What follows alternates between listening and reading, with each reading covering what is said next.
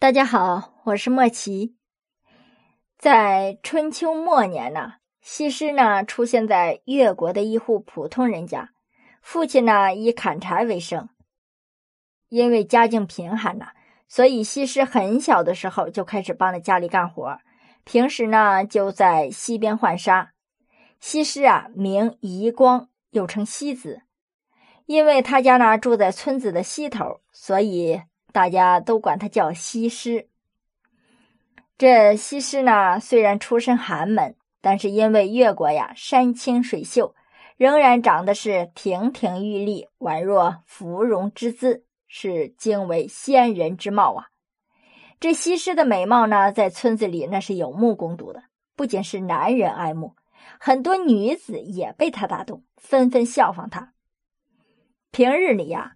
西施的身子啊有一些弱，经常心口疼，可能啊就是先心病。每次发作呢，他就捧心蹙眉，蹙眉而哭，越发的是楚楚动人呐。不久啊，村东头的丑女东施知道了，于是呢也学的西施的样子，捧着心缓缓走路。但是啊，本身长得容貌就很丑，然后又蹙眉。皱脸，却显得是更加难看了，比他平时那样子还要丑呢，就成了大家的笑料。这呀，也是“东施效颦”这个成语的由来。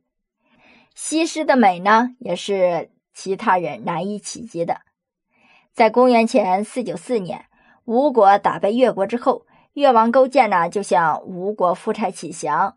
在前面讲征旦的时候，我们已经说过这一段了。范蠡呢，到民间寻找美女，准备献给夫差。当时啊，范蠡刚一见到西施，就被她的美貌与纯真给打动了。而在西施的心里呢，对这位少年英雄、气度不凡的将军也是一见倾心。两个人呢，就双双坠入了情网。这范蠡呢，的确是动了真情了。他很真诚，就和西施说明了选美的原委。西施听后啊，就被心爱之人的那份爱国热情给感染了，立即表示愿意担此重任。大约是在公元前四九零年，范蠡就带着内心的悲痛啊，把心爱的女人西施献给了吴王夫差。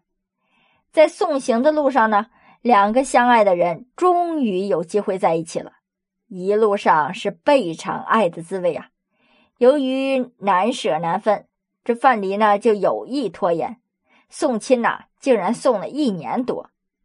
等他们走到现今嘉兴县南一百里的时候，西施生的儿子呢已经能牙牙学语了。后人呐就在这里建造了一个雨儿亭，用来纪念西施与范蠡的爱情结晶。眼看着吴国已经近在眼前了。离别的时候，范蠡就向西施承诺，等到吴国灭亡之后，一定会娶她为妻，隐居山野，闲云野鹤，终老一生。等到这吴王见了西施之后，那是十分的欢喜啊。但是啊，大夫伍子胥认为这就是美人计，对吴王夫差那是苦心劝谏呐。但是这夫差呢，却是充耳不闻，立刻就将西施。纳入了后宫，这西施啊，并没有忘记自己的任务，他是使出了浑身的解数，尽讨吴王的欢心。吴王夫差呢，对他更是宠爱有加，就让人呐在灵岩山为他建了管娃宫，在这管娃宫的附近呢，修建了玩花池、玩月池、吴王井、琴台，还有采香镜、锦帆亭和打猎用的。长洲院等等等等，就为了尽讨这西施的欢心。到了春天呢，西施就和夫差到采香径、玩花池游玩；到了夏天呢，西施就和夫差在洞庭的南湾避暑。这南湾呢有十多里长，两面环山。吴王啊就将此处取名为消暑湾，并且命人在附近凿了一个。方圆八丈的白石池子引来清泉，让西施呢在泉中洗浴，起名为香水溪。秋天呢，两个人就一起攀登灵岩山，看灵石赏秋叶。到了冬天下雪的时候呢，西施就与夫差披着狐皮大衣，领十多个嫔妃拉车寻梅，是全然不顾嫔妃们汗流浃背呀。每次呢，两个人都是尽兴之后方才返回，整日的挖空心思玩乐呀。吴王夫差的心思呢，也早就不在朝政设计上了。随着时间的流逝啊，这夫差呢对西施呢是越来越喜爱，而这西施呢也时刻想着怎么着让吴王高兴，怎么着让吴王把更多的心思放在自己身上，荒废国事。事实上啊，这夫差自从得了西施之后，那就是一直住在姑苏台，一年四季赏乐游玩，已经不理政事了。每一次朝中的大臣劝谏他呢，都被他训斥、驱逐或者是罢官。渐渐的，大家也就不敢说话了。只有老臣伍子胥见到吴王如此无道啊，就在姑苏台下进谏劝阻。但是这夫差呀，还是不理。伍子胥就觉得吴王此事势必取祸，劝谏那又不听，于是啊，就称病不再上朝。这越国呢，说越国连年受灾，要用钱呢购买吴国的粮食。那越国给吴国送钱，夫差还不美吗？于是啊，就大肆的售卖给越国粮食。使得吴国的存粮锐减。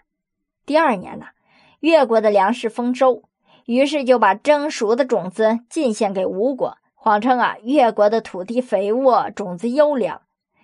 结果呢，到了秋天，这吴国那是颗粒无收啊。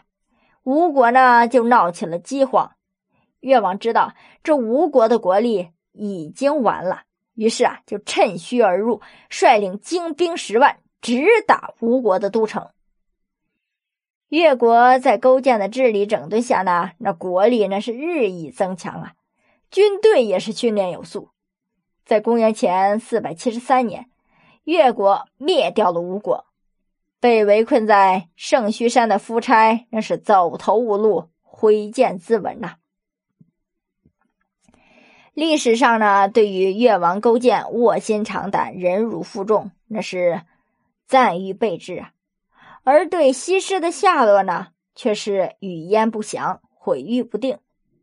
唐代罗隐有一首诗，是这么写的：“家国兴亡自有时，无人何苦怨西施？西施若解倾吴国，越国亡来又为谁？”其实历史的发展呐，王朝的更替。怎么又能完全由一个女人决定的呢？我们看到吴国，吴国被灭的最重要的一个原因是什么？首先，荒废朝政，不理政事；其次，国与国之间玩的这个心计，吴王夫差完全没有走心，高傲自大。轻易的就把自己家国库的粮食给卖了出去，导致应对不了灾年。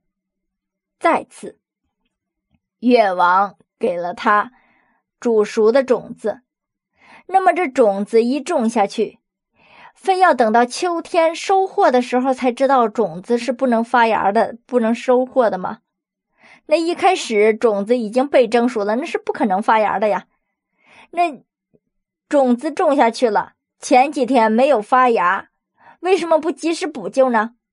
如果那时候再及时的补种的话，即使收成很好，也不至于颗粒无收啊。无论是从军政，还是农，还是民生各个方面，吴国它在一步一步的走向衰败，难道这些都是西施导致的吗？至于后来吴国灭亡之后，西施的下落呢，已经无处考证了。有传说啊，越国胜利之后，范蠡找到了西施，与西施浪迹天涯，成了一对神仙眷侣。在《吴地记》中呢，记述有有关于范蠡与西施在越国破吴之后破镜重圆、泛舟而去的，以及其他的有关他们的结局的不同说法。相传呢，范蠡和西施曾经寓居宜兴，今天的梨树就是他们当年居住过的地方。